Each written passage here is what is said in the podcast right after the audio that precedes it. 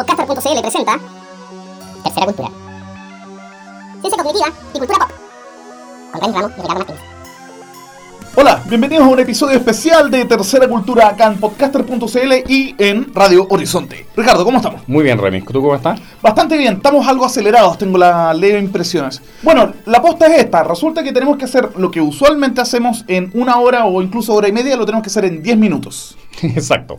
Vamos a tratar de ir al hueso. Resulta que, bueno, hay dos tipos de conferencias que nos gustan mucho a nosotros. Una que son las conferencias TED, que usualmente se tratan de, en 20 minutos, exponer una idea de manera, no sé, con ejemplos, de manera entretenida. No- Nos gustan mucho las TED, de hecho yo las ocupo siempre en clase, parece que tú también, ¿cierto? Claro. Y la otra son las conferencias Ignite, que, que es más o menos lo mismo, pero en 5 minutos. 5 minutos y con 20 diapos, Por lo es como tanto- la versión eh, extrema de la cuestión. Conferencia TED por un lado, conferencia o charla TED, charla Ignite, y nosotros vamos a hacer algo que está entre medio. O sea, vamos a hacer una charla corta. La charla corta, ¿sabes? Exacto. Bueno, el tema que nos convoca precisamente y coincidentemente con esto de la falta de tiempo y el aceleramiento y todo eso es el déficit atencional. claro, Remy. Bueno, va- vamos por la definición de qué es déficit atencional. Bueno, San Wikipedia nos dice lo siguiente, dice, se trata de un trastorno neurológico del comportamiento, o sea, que está en la cabeza, básicamente, Claro. caracterizado por una distracción moderada a severa, periodos de atención breve, inquietud motora, inestabilidad emocional y conductas impulsivas. Tiene una alta respuesta al tratamiento, aunque se acompaña de altas tasas de comorbilidad psiquiátrica. ¿Qué significa eso? No tengo idea. Que tiene otra, otros males asociados. Sí. Y bueno, según el DSM, que es algo así como la Biblia de los psicólogos, cito, habitualmente los síntomas empeoran en las situaciones que exigen una atención o un esfuerzo mental sostenido o que carecen de atractivo o novedad intrínsecos. O sea, por ejemplo, estar en una sala de clase.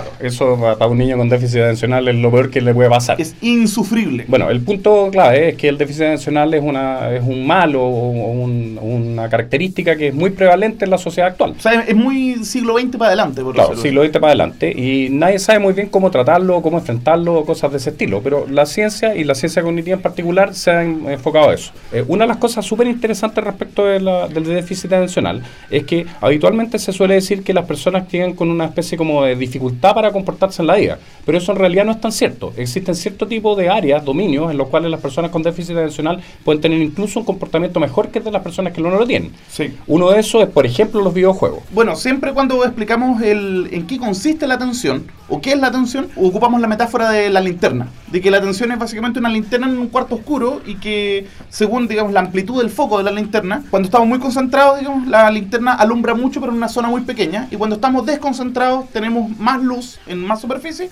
pero, o sea, con menos intensidad. Y el punto es que una persona con déficit atencional no es que tenga menos luz, por decirlo así, sino que simplemente su luz está dispersada, digamos, está desparramada en, Claro, uno en podría, más decir, lugares. uno podría decir que hasta una especie como de atención distribuida, Exacto, o sea, ampliamente distribuida. ampliamente distribuida. Entonces, ¿qué es lo que pasa? Una persona que está jugando Counter-Strike y que tiene que estar pendiente de los detalles que transcurren tanto en su mira como, por ejemplo, no sé, pues ya casi en la esquinita del monitor, cuando se está empezando a asomar, digamos, el- un terrorista, digamos, y hay que piteárselo y ponerle un headshot. Obviamente, un tipo que tiene una atención distribuida, digamos, en, en su campo visual, tiene una ventaja comparativa considerable. Claro, una persona que tiene una atención mucho más restringida, una persona que está media cloteada, porque va a aparecer dos, dos estímulos simultáneamente y no va a saber a cuál atender y claro, le dispararon la cabeza y se acabó el juego. También hay otra pega en la cual estos tipos lo hacen súper, súper bien. Adivina cuál es. Eh, la que tiene que ver con monitoreo de tráfico aéreo. Sí. Ah, bueno, ya, te sabía el ejemplo. Sabía el ejemplo.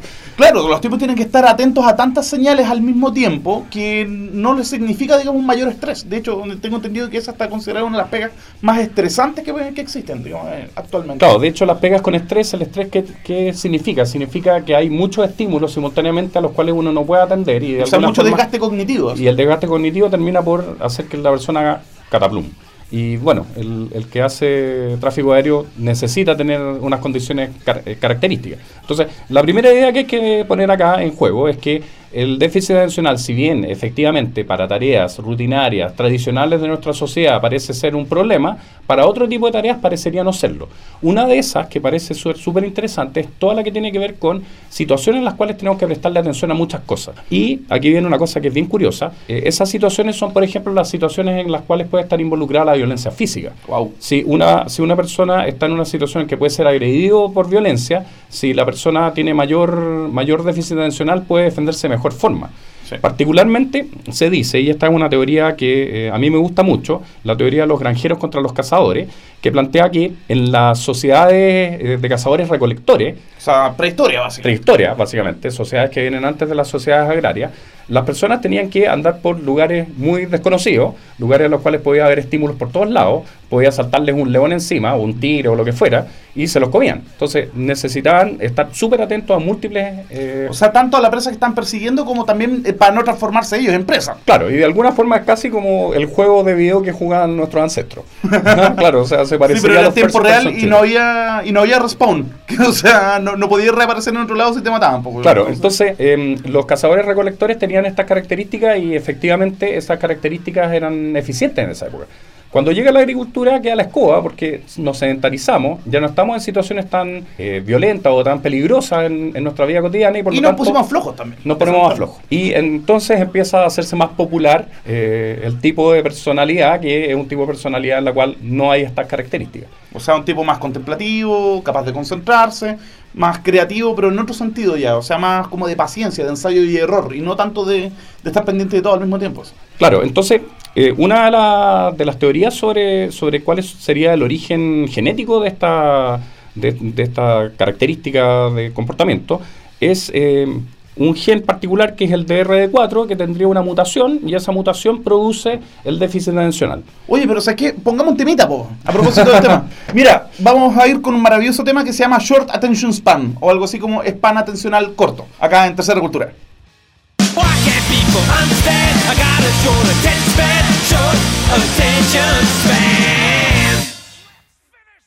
Y eso era Short Attention Span del grupo Fizzy Bangers acá en Tercera Cultura. Nos estabas contando a propósito del gen de... ¿Cuánto? DRD4. DRD4. Claro, el DRD4 es un gen que tiene que ver con la recaptación de la dopamina. La dopamina es una cuestión, un neurotransmisor que está como súper popular, porque es el que tiene que ver básicamente con cuestiones como la búsqueda de novedades. Sí. La, la dopamina está muy asociada a la búsqueda de novedades. Aquí hay una conexión que es bien bonita, que es que un gen cambia la forma y el funcionamiento del cerebro. El funcionamiento del cerebro modifica el comportamiento, el comportamiento incluso tiene efectos en la sociedad y en la historia. La, la búsqueda de novedades movió a las personas que tenían este gen con las características del déficit atencional a que empezaran a migrar. explorar, estas- básicamente, Claro, estas, más allá personas, de- estas personas son personas que no se pueden quedar quietas en un lugar, entonces empiezan a moverse. Y esos fueron los que salieron de África funda- fundamentalmente. Ya, o sea que los hobbits no tenían este... No, este los gen. hobbits no tenían este gen. No, no, no lo tenían. Eh, probablemente lo tenía Aragorn. Claro, entonces eh, esta- estos empiez- grupos empiezan a migrar y finalmente llegan a Sudamérica. Sudamérica es el lugar más lejos al cual se produce la migración de la, especie humana, entendiendo que sale desde África, según la hipótesis que se llama fuera de África. Y en ese sentido, justamente en Sudamérica es donde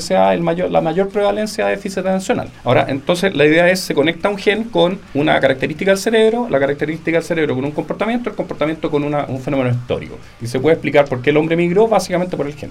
O sea, si no hubiera déficit atencional, probablemente estaríamos viviendo en África todavía. Wow. Oye, a todo esto, pueden buscar en terceracultura.cl y busquen la palabra dopamina y les va a salir un pedazo de posteo a propósito Claro, un posteo sobre la idea que los cerebros de la actualidad también están siendo mucho más dopaminérgicos que con anterioridad. Otra cuestión que es muy importante es lo que tiene que ver con el hecho de eh, cuál es el efecto que tiene en la sociedad actual, la dopamina como funcionando raro, que está asociada al déficit atencional. Y ese efecto tiene que ver fundamentalmente con la cuestión educacional. En la educación hay un problema con, con el déficit atencional porque la educación exige un cierto tipo de comportamiento. Y ese tipo de comportamiento es estar una hora y media en clase sin hablar, escuchando, prestando atención, tomando nota. Y las personas que tienen déficit atencional esas cosas les cuestan mucho. Como a la prevalencia es relativamente alta, un 5, un 10%, incluso a veces más. Por ejemplo, en las sociedades sudamericanas tenemos un montón de estudiantes que son estudiantes que no tienen las características como para de forma natural y sin problemas estar sentados en una sala de clase durante tanto rato. O sea, le significa un esfuerzo, ¿cachai? Y le significa sufrimiento también. Y eso finalmente implica que tienen que ser diagnosticados, tienen que ser tratados, empieza todo el uso del Ritalin y esas cosas que son bastante complicadas. Sí. Ahora, había todo un movimiento en contra de eso que se ilustra básicamente en dos grandes corrientes. Una es la corriente que, para como aliviarles la vida a los papás, que se sienten súper tristes o complicados por el hecho de que sus hijos puedan tener un déficit atencional, se inventó el concepto de los niños índigos. Y los niños índigos son eh, una forma de decir estos niños que tienen déficit atencional en realidad son niños especiales. Son especiales, son vienen a cambiar La raza humana. Ven a cambiar la raza humana. Ahora, lo de los niños índigos no tiene ningún respaldo científico, es simplemente la idea de un par de autores que proponen que existiría esta característica como una diferencia. Y la otra que es muy importante es la que tiene que ver con lo que se llama la neurodiversidad. La Sí. propuesta de algunos médicos de que en realidad nuestros cerebros son distintos de forma más o menos natural y tener un cerebro con déficit atencional y un cerebro que no lo tiene son simplemente diferentes cerebros y deberían ser todos tratados de forma más o menos igualitaria en nuestra sociedad. Por Sí. lo tanto, una cosa que es parecida a todas las luchas de las minorías, se piensa que también hay minorías cerebrales o mi- mi- minorías neurales. Sí. Y esas minorías neurales tienden a llamar a las, a las que no son minorías, los que son la mayoría, Los llaman los neurotípicos. neurotípicos. ¿Ya? Eso. Bueno, esto fue algo así como un pequeño pildorazo, una, Una charla corta. una charla corta a propósito del déficit atencional.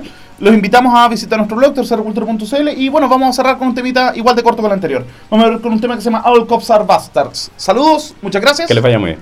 Chao. Chao. Mickey Mouse, Superman,